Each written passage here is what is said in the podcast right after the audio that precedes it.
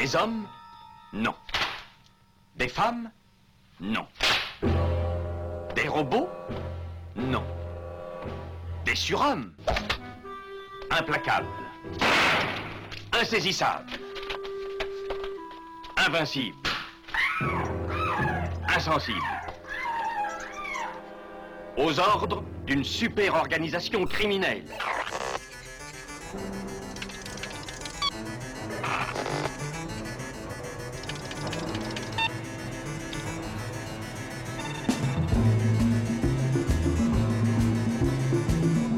Impossible Rien n'est impossible pour... Culture prohibée. Bienvenue pour ce nouvel épisode de Culture Prohibée. Culture Prohibée, c'est l'émission hebdomadaire de la culture planète du Ciboulot, animée par l'équipe des films de la Gorgone. Sur le site des films de la Gorgone, www.lesfilmsdelagorgone.fr, vous pouvez télécharger nos précédentes émissions déjà diffusées sur cette antenne. Culture Prohibée, c'est aussi un profil Facebook et un blog, culture-prohibée.blogspot.fr. Je fais ton retour en buvant de la bière d'Angleterre. Le sang anglais m'aurait plu davantage.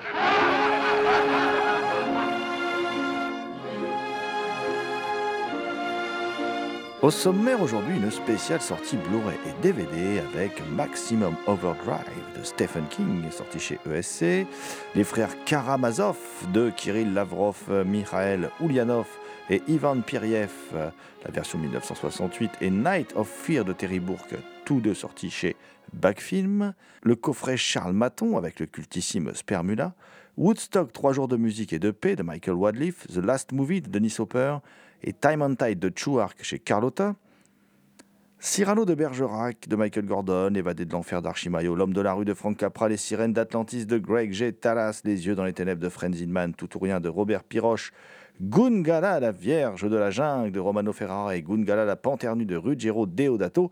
Tout ça, c'est chez Artus Film. La série de Flic de Michael Mann et Angoisse de Brian Clemens. Ça, c'est chez Elephant Film. Témoin à charge de Billy Wilder, La pêche au trésor de David Miller et Les Vikings de Richard Fleischer. Et ça, c'est chez Rimini. Nous discuterons des Vikings et de Richard Fleischer dans la deuxième partie de l'émission avec Christophe Chavdia auteur du livre L'énigme Richard Fleischer qui accompagne le Blu-ray. Nous retrouverons également durant cette émission Marc Toulek, auteur du livret qui accompagne l'édition collector de Témoins à charge, un film de Billy Wilder édité par Rimini. Merci à Mathilde Gibaud, Kevin Boissezon, Thierry Lopez, Victor Lopez, Jean-Pierre Vasseur et Patrice Véry pour leur aide sur cette émission. Pour causer sortie Blu-ray et DVD, je suis accompagné de Thomas Roland, celui qu'on surnomme le loup-garou Picard, qui chaque nuit de pleine lune rédige des sanglantes critiques pour le compte de la revue Griffe et pour le site de Culture au Point, cultureaupoint.com. Salut Thomas. Salut GG bonjour à toutes.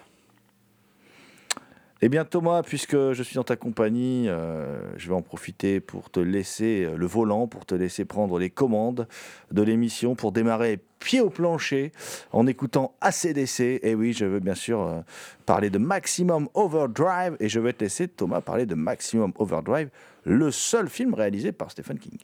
Et oui, le seul film réalisé par Stephen King qui a longtemps traîné une mauvaise réputation et qui est pourtant, selon moi, selon moi, une bonne petite série B bien sympathique. Et en tout cas, une série B qui remet bien en scène l'univers cher à Stephen King, l'Amérique profonde que Stephen King aime dépeindre dans ses romans. Alors nous avons le couple de mariés un peu gnangnan, les ouvriers, le, jeune, euh, jeune héros euh, qui joue au, baseball dans, une, dans les banlieues américaines. Nous avons donc tous les ingrédients euh, de, chers aux, romans de, qui font les romans de Stephen King. Alors, bien sûr, c'est pas un, pas un chef-d'œuvre. Le film ne brille pas par euh, son rythme trépidant, pourtant euh, malgré les, vrombissements de moteur, les crissements de pneus de ces, de ces camions. Mais euh, c'est un film bien sympathique, avec un poil de gore quand même, une petite intrigue euh, euh, fantastique, plutôt sympa. Et donc c'est l'adaptation d'une nouvelle qui s'appelle Trucks, et qui a été adaptée aussi à la télévision sous le titre de Trucks, et, qui, est très mauvaise, hein, qui est très mauvaise. Donc le film à côté, c'est du Orson Welles. Donc moi je trouve que Maximum Overdrive, c'est vraiment une série très sympathique avec de l'humour. On voit bien que Stephen King ne se prend pas au sérieux, qu'il ne se prend pas pour Orson Welles, mais c'est une bonne petite série B bien emballée, avec de l'action, de l'humour, du gore. Euh, Non, pas d'érotisme. Pas beaucoup d'érotisme, mais une bande-son qui défouraille avec plein de hard rock comme on, comme on l'aime, hein, nous, les vieux. Voilà. Euh, alors, moi, je vais vous emmener vers d'autres contrées. Je vais vous emmener en Australie. Euh, je vais vous emmener rencontrer le réalisateur Terry Bourke, hein, euh, voilà, qui a signé un film qui s'appelle Night of Fear. Euh, alors, Night of Fear, c'est quoi? On est dans la forêt australienne. Hein, et bien sûr, qu'est-ce qu'il y a dans la forêt australienne? Un psychopathe dégénéré, évidemment. Hein. on le sait, hein, parce que tout de suite on le sait, parce que durant les cinq premières minutes du film, on le voit s'en prendre à une femme. Euh, la suite du film bah, est consacrée au calvaire d'une ravissante jeune femme qui s'égare en forêt suite à une sortie de route bien mal. Euh, lui en a pris. Euh, Night of Fear est aussi incroyable que ça puisse paraître pour ceux qui ont vu le film ou qui, vont le voir. Mais c'est vrai, Night of Fear, c'est à l'origine un pilote d'une série télé horrifique australienne. On est au début des années 70. Ça s'appelle Fright. Et le, pilote a été abandonné. La série, l'idée de série a été abandonnée. C'était une anthologie. Hein. Euh, et euh, cette, comment dire, cette série télé donc, a été abandonnée. Alors, à cause, effectivement, beaucoup disent que c'est à cause de l'interdiction qui a frappé ce premier épisode, cet épisode pilote, qui est. Euh, vraiment singulier, qui, était, qui est vraiment quelque chose de particulier. C'est un, segment qui a quand même été autorisé donc à sortir sur les écrans. Hein. c'est pour ça qu'il est sorti au cinéma, ce qui est étonnant parce que c'est un 52 minutes, c'est, un, c'est un format télé, quoi. Hein. c'est, pas, c'est pas un format de long métrage euh, classique. Alors, euh, le tueur, bah, c'est une sorte de redneck australien, crasseux, euh, qui vit dans une baraque dégueulasse, hein, voilà, perdu dans les bois, faite d'objets récupérés, d'ossements, d'animaux empaillés. dans sa cour, il, il y a aussi quelques animaux, dont des rats dressés pour manger de la chair humaine. Euh, le film n'a aucun dialogue, hein, c'est que de la mise en scène tout le temps. En, cela, on peut dire que c'est du pur cinéma, hein, voilà. Euh, alors c'est peut-être pas du grand cinéma, mais pour un si petit film, hein, euh, voilà, il faut souligner, faut souligner l'aspect expérimental, la multiplication des, des, angles de vue étranges, des, l'alternance des focales courtes, des focales longues, euh, des travelling inventifs. Tout cela apporte vraiment une plus-value hein, à, ce, à, cette œuvre atypique. Euh, moi, j'ai envie de dire que c'est un vrai film d'horreur qui est bien servi en plus par une musique un peu étrange, la dissonante, euh, assez agressive. et si c'est pas la découverte du siècle, c'est quand même une petite péloche qui vaut rudement le détour, n'est-ce pas Thomas? Effectivement, euh, c'est un je ne connaissais pas ce pan du cinéma australien. On connaissait, euh, les Razorback, euh, Road Games et compagnie, mais alors là, ce Night of Fear est vraiment étonnant et c'est vrai que c'est du cinéma tout le temps, il y a pas de dialogue, on comprend tout ce qui se passe et quelque part, c'est un peu c'est un peu du Hitchcock dégénéré, hein, vu que le le mec ne s'en prend qu'à des blondes visiblement, hein. Il aime les blondes et ne s'en prend qu'à des blondes. Et c'est vraiment craspec, c'est sordide, c'est très malsain. Et euh, il est vrai qu'on peut se poser la question est-ce que Toby Hooper a vu euh, Night of Fear? Car euh, les similitudes entre les deux films sont quand même troublantes. Le film date de quelques années, effectivement, avant le premier massacre à la tronçonneuse. Bon, c'est c'est étonnant, moi je suis pas sûr qu'il l'ait vu pour autant. Enfin, je veux dire, on peut pas l'affirmer de manière sûre et certaine. Euh, quoi qu'il en soit, le film vaut vraiment le coup d'être vu. Ce qui n'est pas le cas du film proposé en bonus, The Forest, qui est, un, incroyable nanar, euh, voilà, euh, en plus dans une VF euh, piquée d'une VHS absolument calamiteuse, voilà, mais oh, j'ai bien ri, hein, par contre, c'est le vrai nanar, c'est-à-dire qu'on le regarde avec un grand plaisir, mais vaut mieux voir Night of Fear, qui est une vraie découverte, c'est vraiment du cinéma, que de voir ce Forest, qui, qui partage avec Night of Fear cette idée de, de personnage en ermite vivant dans les bois, euh, et puis attaquant les, randonneurs qui y passent. Enfin là, c'est pas des randonneurs dans Night of Fear, mais enfin là, c'est des randonneurs dans, The Forest. Euh, bon, à part ça, euh, bon, il aurait fallu faire une compile des meilleurs dialogues, j'ai envie de dire avec un, mec qui double un garde forestier, qui est le réalisateur d'ailleurs, Don Jones, qui avec l'accent du Sud. Voilà. Ah, en pleine forêt américaine, le mec qui cause avec l'accent du Sud. C'est génial. ce moment. Le mec, il arrive avec sa camionnette de, de, de, shérif. Ah bonsoir, mais qu'est-ce qui se passe? Oh. Qu'est-ce que vous qu'est-ce que vous voulez faire? Vous voulez vous promener de nuit? Euh, Oui, on va se balader de nuit. Pourquoi? Bah, Parce qu'il fait un peu tard. Hein Non, mais c'est extraordinaire. Il ne manque que le pastaga dans ce film, euh, voilà, dans The Et Forest. c'est surtout The Forest, c'est quand même un grand film qui n'oublie pas de remettre leurs fa- les femmes à leur place, comme quoi elles ne doivent pas tromper leur mari. C'est un grand film misogyne. Attention à ce que ces propos ne soient pas sortis de leur contexte, Thomas. voilà. Non, c'est vrai que c'est pas un film progressiste. Euh, euh, alors, autre film, autre niveau, j'ai envie de dire, évidemment, adapté d'un- tout petit bouquin, une bluette, un truc qui se lit en une heure. Euh, les frères Karamazov. Tu voulais nous parler des frères Karamazov, qui est aussi sorti chez Backfilm euh, récemment, une version des frères Karamazov.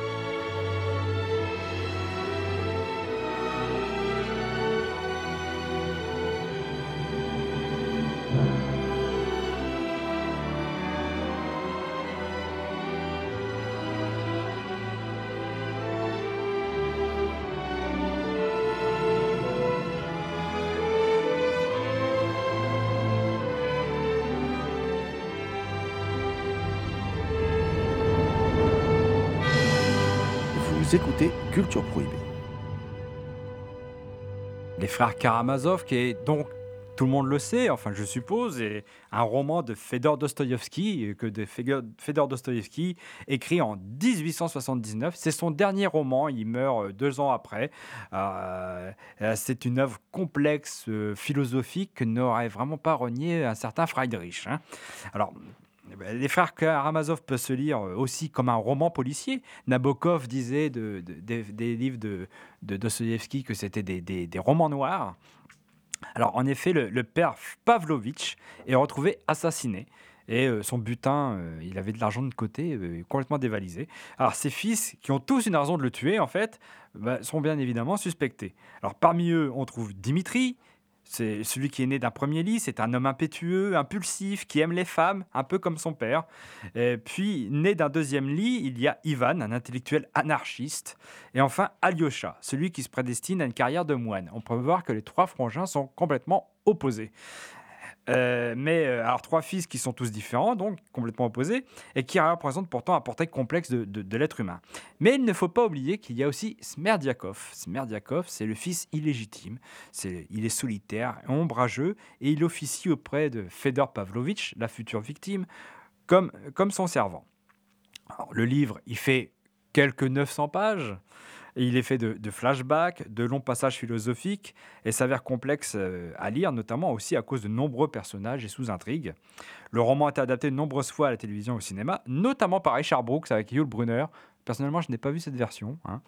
Euh, mais la version que nous allons évoquer ici est celle réalisée par Ivan Pirev. Ivan Pirev, qui était euh, un réalisateur plutôt euh, porté, euh, plutôt stalinien. hein. Donc là, c'est son dernier film, il ne l'a pas fini. Ce sont les deux personnages principaux, les deux acteurs qui jouent les personnages principaux, qui l'ont terminé à sa place. Et donc, il signe une adaptation plutôt fidèle en trois époques qui ne fait que 3h30. Alors, comme chez Dostoïevski, on bavarde beaucoup, malgré un beau cinémascope euh, euh, d'amples mouvements de caméra, le film est quand même un petit peu empesé. Les décors sont typiquement russes, avec de grosses tentures, euh, des intérieurs surchargés, mais le film, bizarrement, euh, il passe vachement bien. C'est une adaptation plutôt fidèle au roman, tout du moins on respecte l'idée et puis la narration.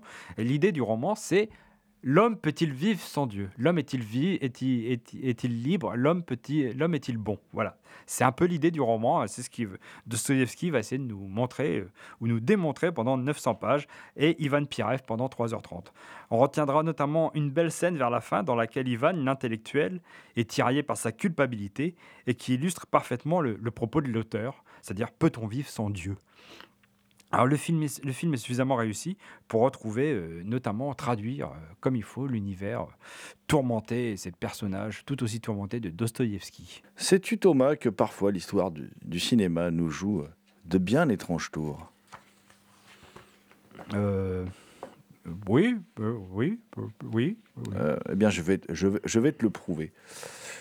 Je, je vais te le prouver parce que, quand même, euh, comment expliquer qu'en 1976, on puisse confier la réalisation d'un film érotique avec Udo Kier, enfin même plus que ça, un film porno euh, avec Udo Kier, à un réalisateur méconnu, ayant seulement signé un drame atypique avec Richard Boringer, l'italien des roses. Un réalisateur méconnu, mais aussi un artiste génial, à la fois peintre, sculpteur, illustrateur, écrivain, photographe, vidéaste, scénariste. Un artiste travaillant parfois sous le pseudonyme de Gabriel Pasqualini, et dont l'œuvre protéiforme fort singulière ne pouvait accoucher d'un porno lambda. Ce film, c'est Spermula. J'a- J'adore ce titre, il est magnifique. Euh, dans lequel quatre filles vampires, les Spermula venus de l'espace, s'installent dans un petit village pour asservir l'humanité. Leur méthode pour soumettre notre espèce? Je te le donne en mille, Thomas, elle est simple. Les quatre succubes from outer space décident de pomper tout le sperme des hommes. Eh oui. Partant de là, l'érotomane déboussolé est convié à un spectacle venu d'ailleurs, à l'esthétique architecturale très influencée par les années 30.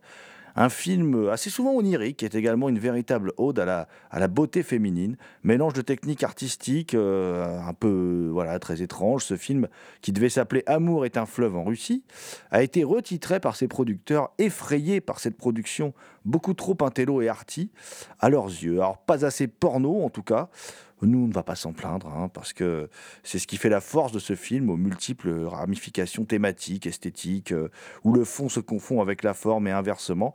Euh, et ce qui est très intéressant, c'est que c'est l'approche féministe, en fait, de, de, la chose, si j'ose m'exprimer ainsi. Alors, c'est un film culte dans tous les sens du terme.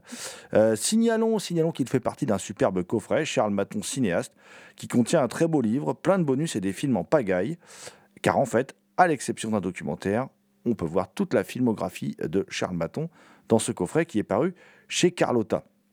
Je vais rester chez Carlotta avec un, film, alors euh, peut-être un peu comme chez les frères Karamazov ou comme chez Dostoïevski, un film, alors non pas en trois actes, mais sur trois jours, trois jours de musique et de paix, Woodstock, euh, que Michael Wadleaf signe en 70, hein, la version longue, là, il, nous est proposé, elle est accompagnée d'un excellent ouvrage de, de Mishka Asayas, alors exégète rock, qu'on ne présente plus sur d'autres antennes, il a eu de, de très bonnes émissions rock and roll, il est l'auteur du dictionnaire du rock, le bouquin est extraordinaire, hein, le bouquin détaille chaque aspect de ce festival mythique, après la lecture du bouquin, vous serez incollable sur le festival, en fait, je pense qu'à part la couleur des chaussettes de Janis Joplin, et encore, euh, il y a toutes les infos nécessaires pour tout savoir euh, sur Woodstock dans ce bouquin. Et puis il y a le film qui accompagne euh, le bouquin. Euh, le film qui est un documentaire qui a beaucoup fait pour la postérité du festival, en fait, hein, pour, pour la postérité de Woodstock. Il est signé Michael Wadleaf, alors un cinéaste assez peu prolifique, alors c'est le cas de le dire, hein, voilà. Euh, puisqu'en dehors d'un travail documentaire fourni sur Woodstock, hein, puisqu'il va y revenir euh, en, en- comment dire, en reprenant par exemple un concert que Hendrix a donné, tout ça, mais il va toujours repartir de ces images filmées à Woodstock. Mais sinon, il n'a signé qu'une seule œuvre de fiction, pas n'importe laquelle d'ailleurs, puisqu'il s'agit de, de Wolfen, un excellent film de, loup-garou datant de 1980. Euh, alors, du coup, je suis obligé, Thomas, de t'en parler. Qu'est-ce que tu en penses de Wolfen, mon cher loup-garou Picard? Évidemment, c'est un film qui m'a marqué quand j'étais quand j'étais tout jeune, parce qu'il passait euh, à l'avenir du futur sur TF1 le lundi soir. C'est souvent passé, puis sur la 5 plus tard. Donc forcément, c'est un film qui influence, qui marque. Euh, c'est un, c'est un grand film écolo, hein, euh, parce que Michael Wadley a peut-être signé que deux films, mais il a fait deux films contestataires. Woodstock est un film contestataire, et Wolfen aussi. Pour moi, il y a une continuité idéologique ou politique, appelez-la comme, comme vous voulez, évidente entre les deux. Donc euh, pour moi, Wolfen, c'est un film qui parle de, de, de comment, du de la colonisation des États-Unis, de la colonisation de l'Amérique. Les, les, les fameux loups, c'est pas des loups-garous en fait, c'est des loups. hein, c'est des loups qui euh, seraient un peu des, des réincarnations d'Indiens. Enfin, c'est pas très clair, c'est plutôt ambigu, c'est assez mystique. Donc, en fait, le, le fait que de détruire les immeubles, de, euh, de reconstruire euh, les immeubles da- dans le Bronx, etc., c'est détruire un écosystème et c'est vouer une, espèce à la, disparition. Donc, l'espèce en question, ce sont les, les Wolfen qui incarnent l'esprit des, États-Unis. Et pour moi, c'est un film qui est dans la continuité de Woodstock. Woodstock était donc un, concert contestataire hein, euh, en pleine époque de guerre du Vietnam où la guerre du Vietnam faisait, était largement contestée par, par, les États-Unis. See him out there arranging alone. A solitary rider from out of the past. Riding and singing all by himself. Of the old singing cowboys, he may be the last. With a war bag of songs, a wore out guitar, he chases the sundown, sings to the stars, listen to him singing his melancholy strain. He's a wandering minstrel of the range.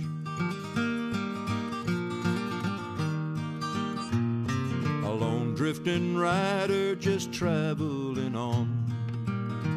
Don't care where he's going, don't care where he's been. The rhythm of his song is the gait of his horse, and he tunes his guitar to the wind. And he'd rather be singing to the cattle at night, feel the warmth of the campfire, the cold city lights. And he don't really care about fortune and fame just a traveling minstrel of the range.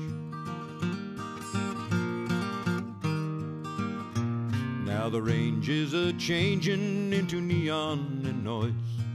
Folks have lost touch with the land, and they may tap their feet to some old cowboy song, but mostly they don't understand.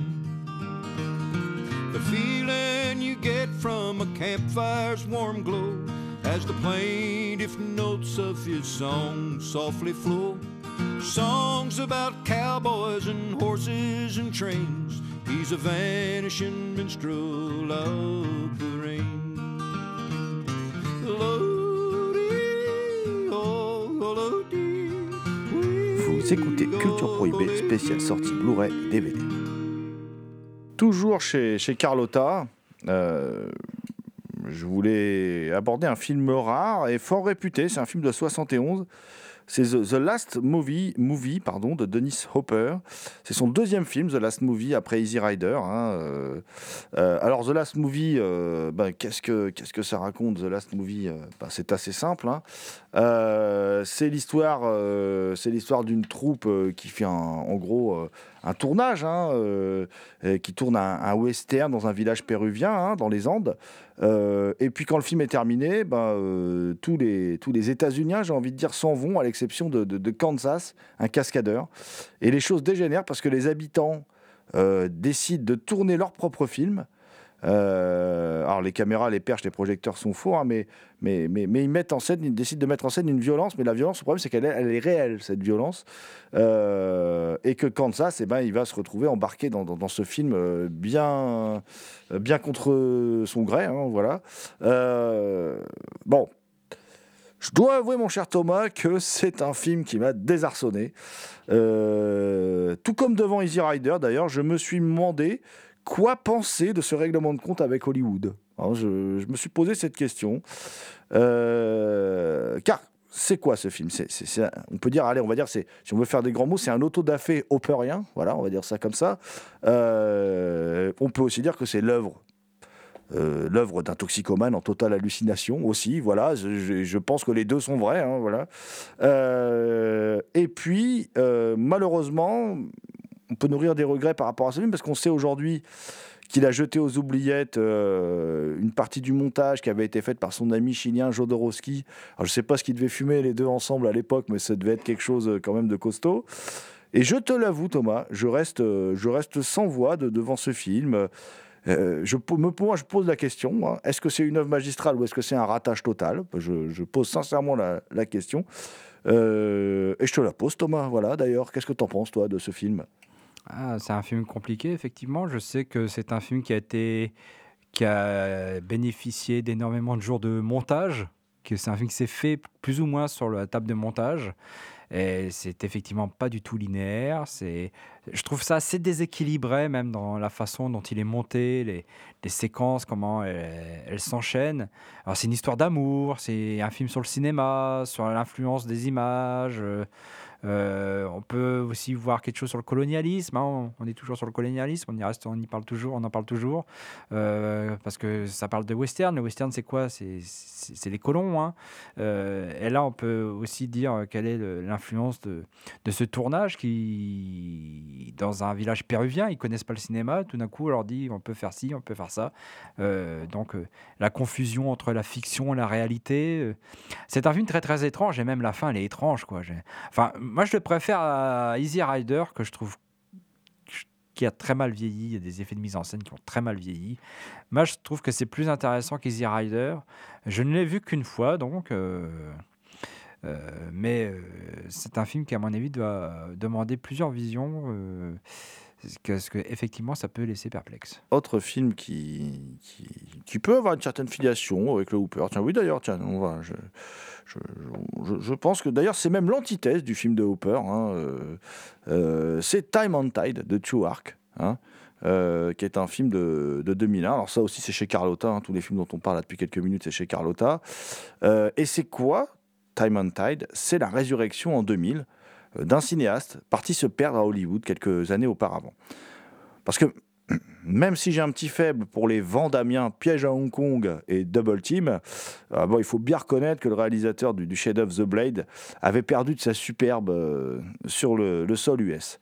Là, il est de retour à Hong Kong, trois ans après la rétrocession, pour signer un film d'action hors norme. Un film d'action hors norme dont, on se fout un peu du scénario d'ailleurs, parce que Time on Tide, c'est une œuvre euh, avant tout euh, visuelle, à, la limite de l'expérimental, où seul compte le beau.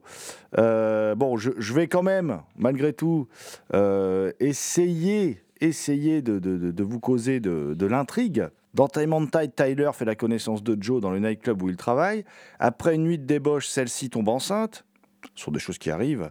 Euh, pour subvenir aux besoins de, son futur enfant, Tyler devient garde du corps pour une agence privée. Au cours d'une mission, il sympathise avec Jack, un ancien mercenaire qui a refait sa vie avec la fille du chef d'une puissante triade hongkongaise. Bientôt, les deux hommes vont être recrutés dans les deux camps adverses. Bon voilà, alors parti de là, après, euh, ça va, euh, ça va friter à mort. Voilà, c'est tout ce que je peux, c'est tout ce que je peux dire hein, en gros, hein, parce que euh, le, film quand même euh, est vraiment hyper hyper impressionnant, hein, parce que là, on, a une sorte de succession en fait de moments de grâce. Voilà, le spectateur est convié à une succession de, de, moments de grâce. Je pense qu'on peut pas, on peut pas appeler ça autrement. Arc donne tout. Il donne tout, voilà. On sent qu'il se lâche là, et que c'est pour lui le film de sa rédemption. Le film regorge de scènes mythiques. Il y a un gunfight sur un HLM de 20 étages. Une scène qui mélange quasiment toutes les techniques narratives existantes au cinéma. C'est hyper impressionnant. Euh, alors, effectivement, le, film étant un constant morceau de bravoure, il peut être épuisant aussi hein, pour la rétine, ça, ça- ça, je l'avoue. Euh, pour moi, ça reste un sommet euh, indépassable du cinéma d'action. Euh, seul par instant, euh, en tout cas c'est mon humble avis, un McTiernan a su se hisser au niveau du, du hongkongais. Euh, Chu Ark fait du chaos, hein, le sujet principal de son film. Il ne cède toutefois jamais à la gratuité. Il n'y a aucune facilité dans sa mise en scène. Et avec Time on Tide, Ark règle son compte à Hollywood, mais pas de la même manière que Hopper. Voilà. Euh, il le fait avec un panache qui sied beaucoup plus à votre serviteur. Petit retour chez nos amis de Artus Film avec la collection Les Classiques qui s'agrandit de quelques titres. Euh, alors, il y a le Cyrano de Bergerac de Michael Gordon, un film de 1950 qui est propre, qui est, qui est efficace, qui est, qui est signé par le réalisateur du bon film noir Le Droit de tuer. Il y a José Ferrer qui est très en verve. J'ai envie de dire que si la traduction in English euh, du verbe de Rostand ne vous rebute pas, vous, passerez un, bon moment. Dans cette collection, il y a aussi L'évadé de l'enfer, euh, un film de 46 d'Archie Mayo, où euh, le gangster Eddie Cagle, abattu par un rival, se retrouve aux enfers. Surnommé Nick, le diable lui propose de retourner sur Terre afin de lui permettre d'assouvir sa vengeance. En échange, Eddie devra endosser la personnalité d'un juge à l'origine de la rédemption d'âmes promises à la damnation et le discréditer. Alors une fois accepté l'aspect fable, avec représentation judéo-chrétienne du bien et du mal, typique de plein de films de l'époque. Ce film à la Dickens s'avère vachement bien mis en scène avec un très bon sens du rythme.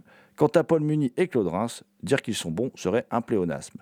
Il y a L'homme de la rue de, Frank Capra, un film de 1941 où, où la journaliste Anne Mitchell, fraîchement licenciée, invente de toutes pièces un fait divers retentissant, le testament d'un dénommé John Doe, résolu à se jeter du toit de l'hôtel de ville le soir de Noël. La lettre qui dénonce la corruption et les injustices sociales est si cinglante qu'elle galvanise les citoyens américains.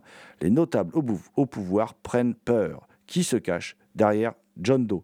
Alors on raconte encore une fois à la Dickens, mais là c'est signé du maître en la matière, hein, puisque c'est le réalisateur de La vie est belle, Frank Capra, c'est le big boss hein, dans le genre, il n'y a, rien à dire. Euh, ce qui est intéressant, c'est que c'est un de ses films les plus sombres, c'est moins manichéen aussi.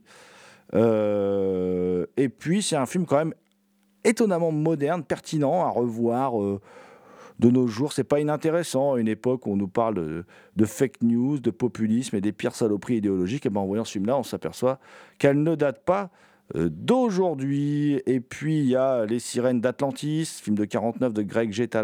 C'est le plus faible film de la salve euh, qui vaut surtout pour la superbe Maria Montez, hein, qui, qui ici accompagnée de son véritable mari Jean-Pierre Aumont, les parents de la belle et regrettée Tina C'est un film inspiré de l'Atlantide de Pierre Benoît. Il raconte la rencontre entre le lieutenant André Saint-Avy, donc Jean-Pierre Aumont, et la reine de l'Atlantide Antinéa. Vous savez qui c'est évidemment, aussi belle que cruelle. Film bancal avec quand même beaucoup de, faux raccords. Mais j'ai envie de dire qu'est-ce qu'on ferait pas pour les, beaux yeux de, Maria Montez? Et puis, et puis, euh, il y a deux autres films, Les yeux dans les ténèbres de Fred Zinman, un film de 42 dans lequel Norma Laurie sollicite l'aide de son ami, le détective non-voyant Duncan McLean, car elle vient d'apprendre que l'un de ses ex-prétendants courtise sa belle-fille âgée de 17 ans. Lorsque ce dernier est retrouvé assassiné, Norma devient la principale suspecte du crime. Alors là, je passerai vite sur ce mélange de film noir et de Wood Unit, euh, échevelé quand même, non, non, dénué de charme, mais pas indispensable. Et puis il y a Tout ou Rien de Robert Piroche, qui pour moi a été une euh, véritable découverte. C'est un film avec Van Johnson, qui est un film qui traite d'un sujet assez méconnu, l'implication en tant que soldat d'Américains d'origine japonaise durant la Deuxième Guerre mondiale. L'histoire se passe en 1943. Un jeune lieutenant arrive dans le 442e corps franc, composé uniquement de Nisei, des Américains de deuxième génération nés aux États-Unis de parents japonais. Ce sujet tabou et méconnu est ici traité avec talent par Robert Piroche, scénariste de Bastogne et de L'Enfer est pour les héros, qui signe ici sa première mise en scène. Tout ou rien n'est pas exceptionnel, mais son parti pris naturaliste, plutôt anti-spectaculaire, lui confère une certaine modernité, une découverte que l'on doit donc à Artus Film.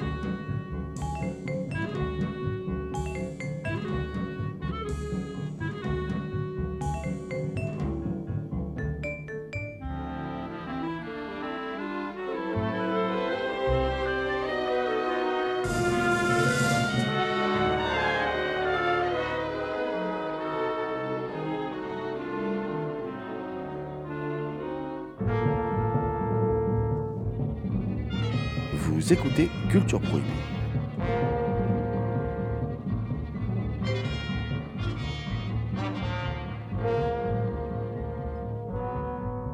Tu es tombé amoureux de la belle Kitty Swan, hein, la belle danoise. Ah. Voilà, euh, Kitty Swan, euh, qui euh, en 67 nous fait découvrir sa, plastique avantageuse dans un film de, l'auteur du Monstre aux yeux verts, hein, le délire psychotronique avec Michel Lemoine, Romano Ferrara. Gungala, la Vierge de la jungle, donc un film de Romano Ferrara. Et cette Gungala, je crois, elle t'a beaucoup plu. Tu serais bien allé lui piquer son diamant, je crois. Eh oui, un Gungala qui s'est égaré quelque part au Congo, hein, on vient toujours au Congo, et qui vit parmi les animaux à moitié à poil, euh, enfin plus aux trois quarts à poil qu'à moitié d'ailleurs. Et euh, il y a euh, des gens qui veulent la retrouver pour une histoire d'assurance, je crois, quelque chose, enfin un prétexte à la con. Mais c'est un film, en fait, il n'y a pas de scénar, il se passe rien, il se passe absolument rien pendant une heure et demie. Mais bizarrement, le film est sympathique. Alors on voit Gungala se prélasser avec les animaux, limite elle se caresse devant la caméra, on n'en est pas loin. hein.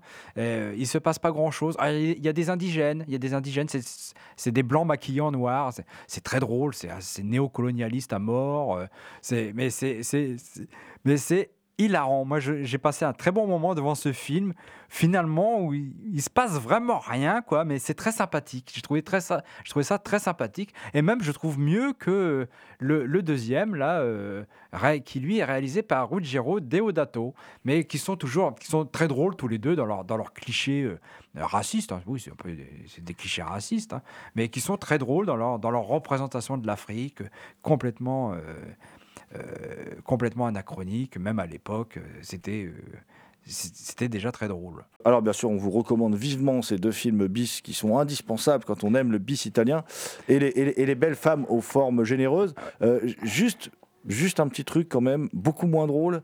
Euh, donc Kitty Swan qui été un peu abonné du coup à jouer dans les Tarzans, dans les films de jungle, hein, c'est un sous-genre qui existe, a malheureusement dû mettre fin à sa carrière en 72 parce que pendant le tournage de Tarzan and the Brown Prince, Tarzan et le prince marron, hein, oui c'est c'est comme ça, c'est très évolué tout ça. Euh, il y a eu un, comment dire, elle devait jouer une scène où elle devait se faire brûler, seulement elle s'est vraiment fait brûler. Et donc, euh, au troisième degré, malheureusement, sa plastique euh, en a pris un coup. Elle n'a plus jamais tourné ensuite. Euh, malheureusement, c'est une fin de carrière très triste pour cette belle Amazone qui nous a enchanté le temps de deux films. Oui, qui nous a enchanté, qui nous a aussi beaucoup fait rire, parce qu'il y a des plans qui sont quand même à se pisser dessus, où on la voit courir en, longue focale dans la jungle. On se demande, qu'est-ce qu'elle fout à courir dans la jungle comme ça, à moitié à poil, ou alors à se prélasser dans les vagues, et puis à se prendre des tasses aussi, euh, à force de à force de se prélasser dans les vagues. Non, mais c'est un Moi, je trouve ça très, très drôle. Je trouve ça très plaisant, très drôle. Et effectivement, c'est dommage pour cette jeune femme qui était euh, apparemment aussi, qui était aussi humainement très, très gentille, etc., qui a malheureusement une, une triste fin de carrière. Alors rapidement, deux petites séries, parce qu'on est pris par le temps avant d'aborder les sorties Rimini. Deux séries télé éditées chez Elephant Film. Tout d'abord, Deux flics à Miami de Michael Mann, publié en version remasterisée en Blu-ray avec plein de bonus dans un très beau coffret design. Euh, un boulot du même acabit que celui réalisé pour la série euh, L'incroyable Hulk. euh, par le même éditeur. Les fans de Michael Mann vont se régaler avec cette œuvre matricielle pour le cinéaste. Petit rappel du pitch, nous sommes à Miami dans les années 80. Sonny Crockett alias Don Johnson vit le rêve américain. Il réside dans un yacht, roule en Ferrari et s'habille en Versace. Ricardo Tubbs, interprété par Philippe Michael Thomas dans le rôle de sa vie, voit son existence bouleversée quand le truand Calderon assassine son frère à New York. Il le poursuit à Miami pour le venger. Tous les deux sont flics et se retrouvent partenaires à la brigade des mœurs. Sous les ordres du lieutenant Castillo, magistralement campé par le grêlé Edward James Olmos, ils infiltrent les milieux criminels les plus dangereux de la ville, menant des enquêtes musclées qui vont souvent les pousser à la limite de la légalité. Eh oui. Œuvre télévisuelle qui a bouleversé les années 80, pour de bonnes comme pour de mauvaises raisons d'ailleurs. Deux flics à Miami contre les mésaventures du frimeur Sonic Rocket et du torturé Ricardo Tubbs. Les bonus sont nombreux et passionnants, particulièrement deux entretiens avec Michael Caine. Et la boxe est très belle. Donc euh, pour tous les fans de, de, Miami, euh, on ne peut que vous la conseiller. Autre série, autre univers, euh, d'un grand créateur également, Angoisse, de Brian Clements.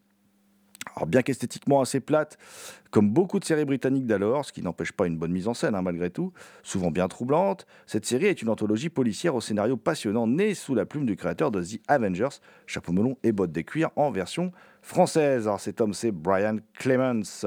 Et cette série comprend 43 épisodes qui datent du milieu des années 70. Certains sont remarquables, tels Lady Killer, le pilote, ou Kiss Me and Die avec la belle Jenny Haguter. Flirtant parfois avec le surnaturel, elle est dotée d'un superbe casting. On y retrouve des pointures comme Robert Powell et la sublime Linda Thorson dans le premier épisode. Dans d'autres, le spectateur peut croiser Hélène Mirel, Donna Mills, etc., etc. Et en sus de ce casting, et pour achever de vous persuader, je dois vous avouer que comme la série britannique Bizarre Bizarre d'après Roald Dahl, entre anthologie angoisse laisse souvent en fin d'épisode un arrière-goût amer, une étrange sensation. En gros, c'est une série dont certaines visions risquent bien de vous hanter et sécher. Éléphante film.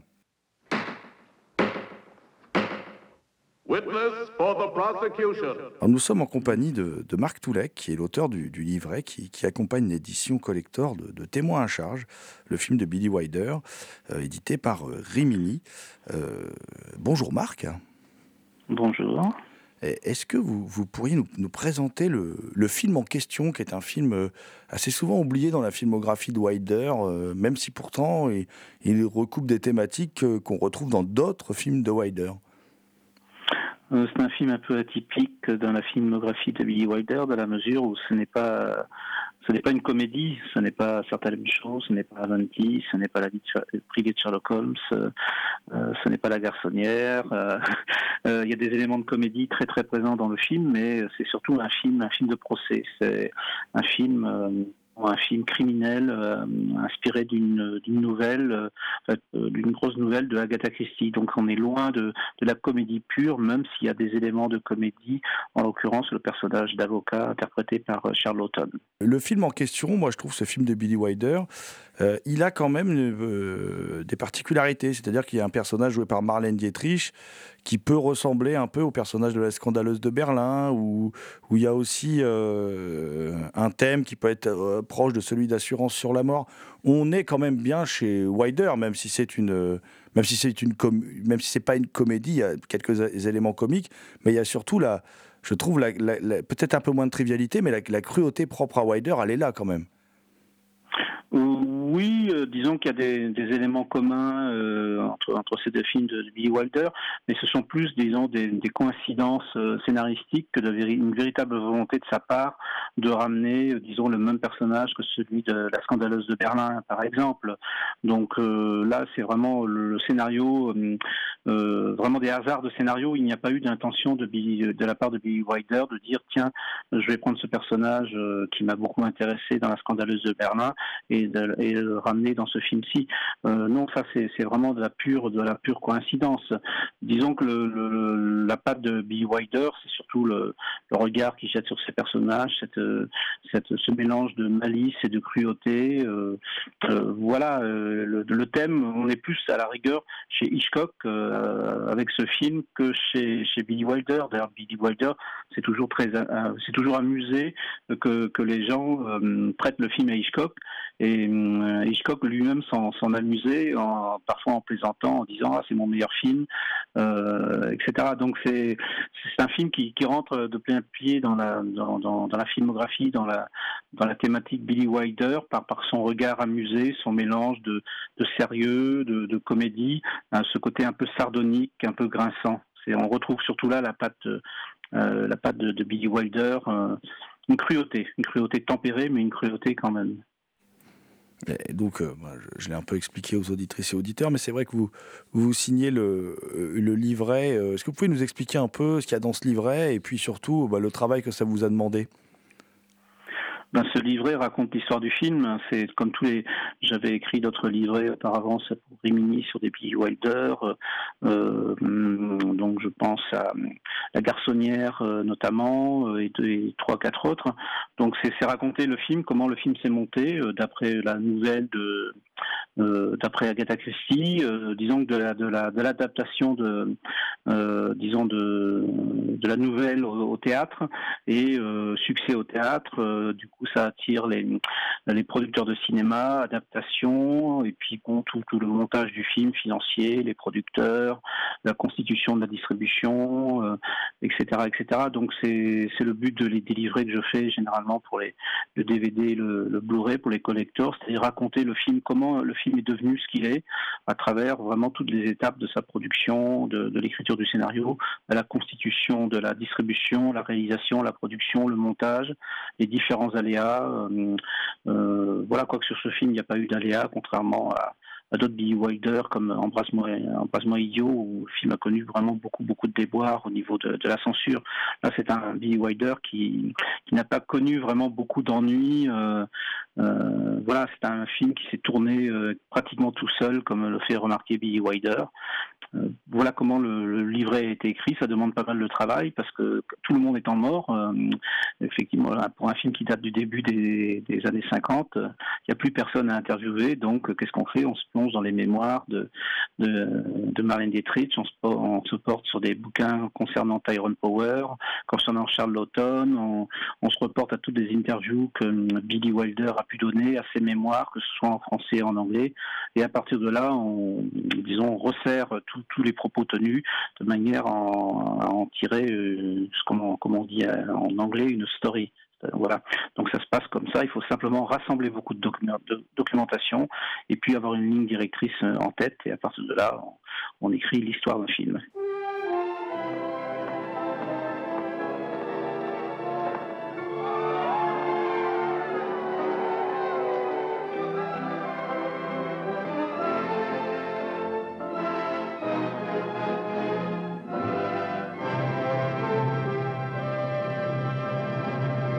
Toujours chez Ribini, La pêche au trésor de David Miller.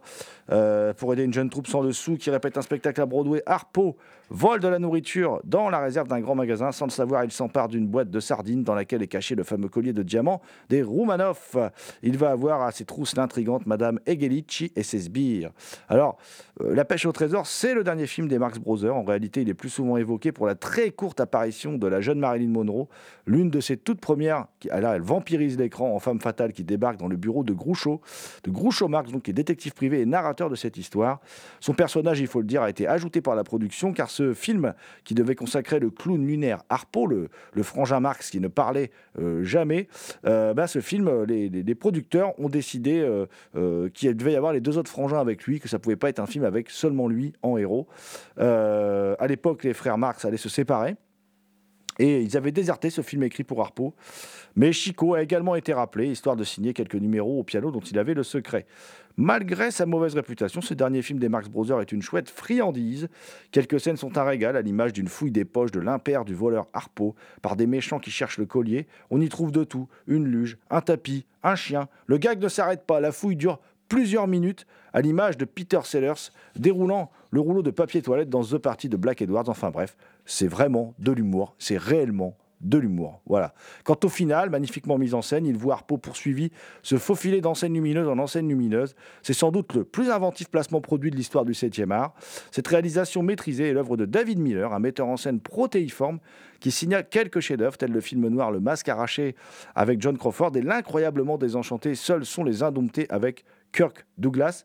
Euh, un film traversé d'ailleurs, hein, Seuls sont les indomptés, par un discours anticapitaliste lié à son scénariste Dalton Trumbo.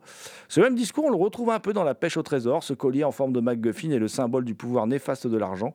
Mais le pognon n'aura pas raison de la créativité artistique. Le clown poétique Harpo s'en charge pour, le plus grand bonheur des enfants que nous sommes. Et voilà.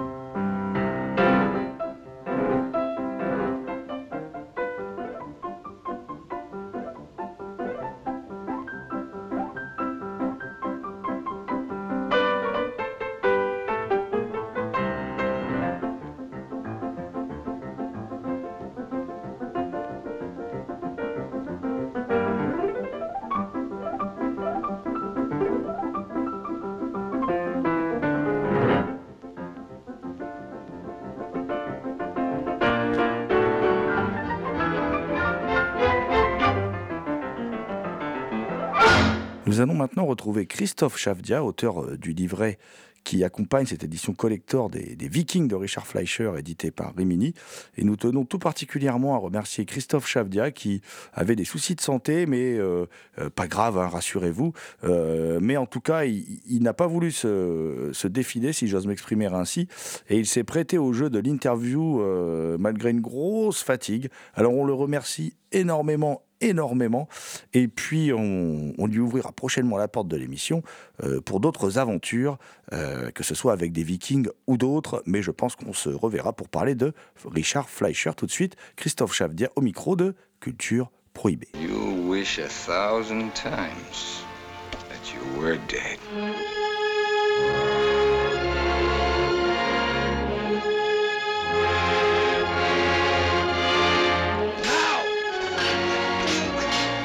Sails with me?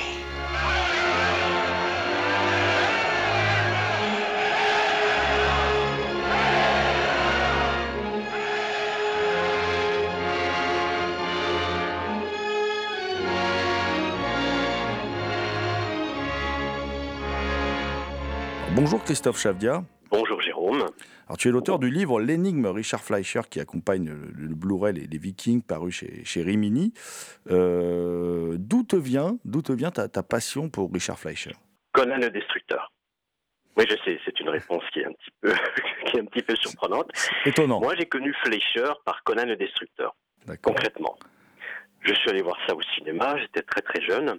Et ensuite, après avoir vu ce chef-d'œuvre qui était Conan le Destructeur, là, j'étais très très jeune, je me suis jeté dans toute la littérature de l'époque, les Mad Movies, les grands fantastiques, pour découvrir que finalement, ce mec était responsable de plein de films qui m'avaient marqué. Tu vois, tous ces films qui passaient souvent à la télé.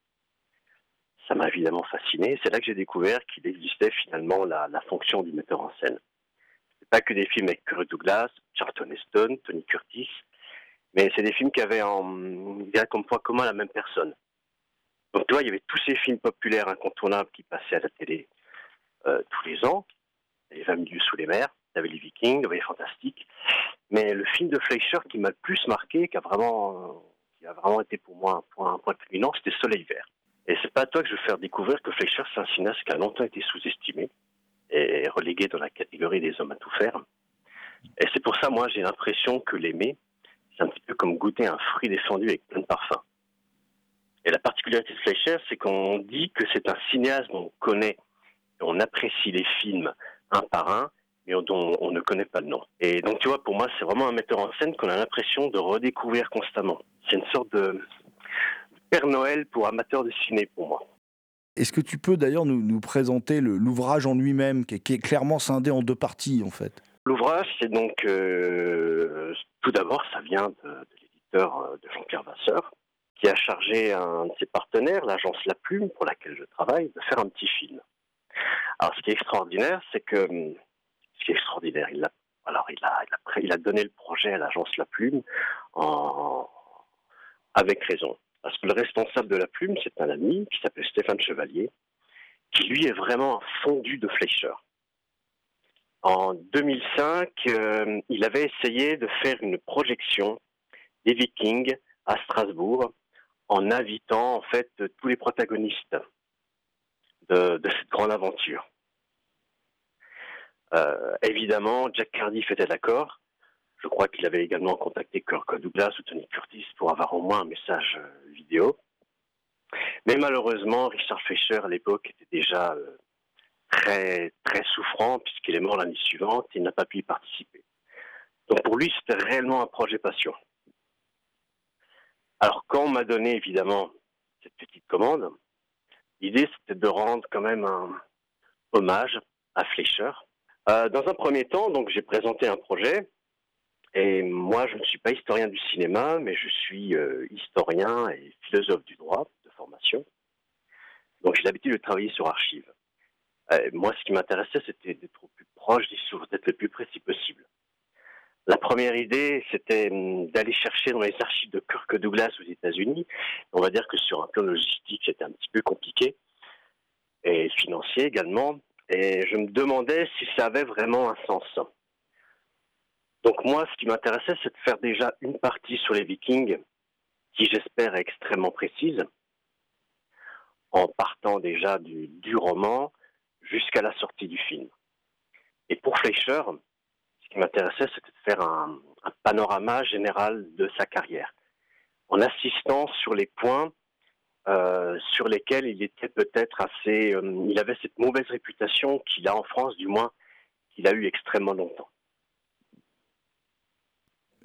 Et tu as aussi une préface qui est signée euh, Bruce et Mark Fleischer quand même. C'est comment tu t'y es pris pour les contacter? Ah, ça, c'est une belle aventure. Euh, en, juillet dernier, il y a eu à Strasbourg une projection en plein air des Vikings, qui était présentée et puis euh, organisée par un ami à moi, qui est le, le responsable du Festival européen du film fantastique de Strasbourg.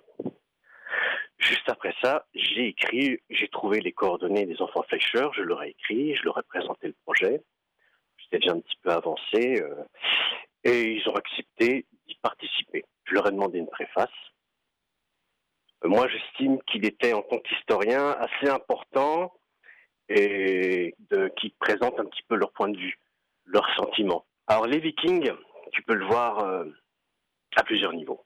Déjà, c'est un, dans le domaine du, film d'aventure à grand spectacle, c'est un chef-d'œuvre pour moi qui, était, euh, est vraiment non surpassé, qui a, a une date. Tu peux le voir comme avec un pur plaisir enfantin de voir un film à grand spectacle, plein de bruit et de fureur, avec des, je veux dire, des, types qui se foutent des grands coups d'épée.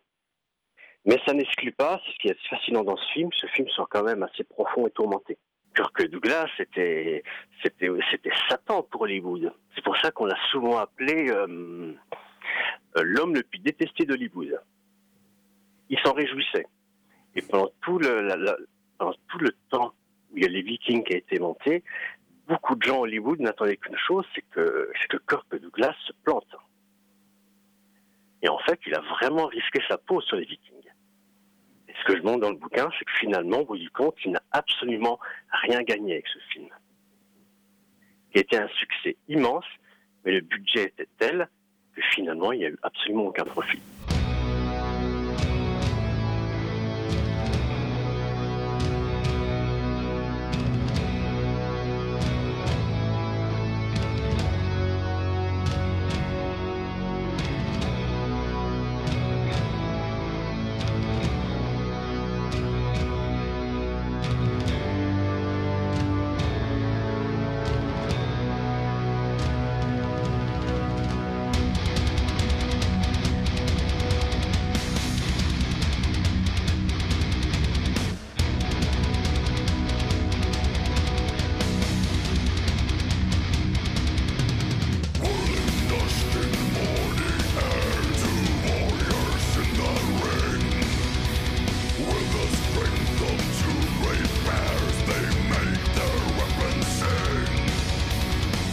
Culture Prohibée, une émission réalisée en partenariat avec les films de la Gorgone, www.lesfilmsdelagorgone.fr.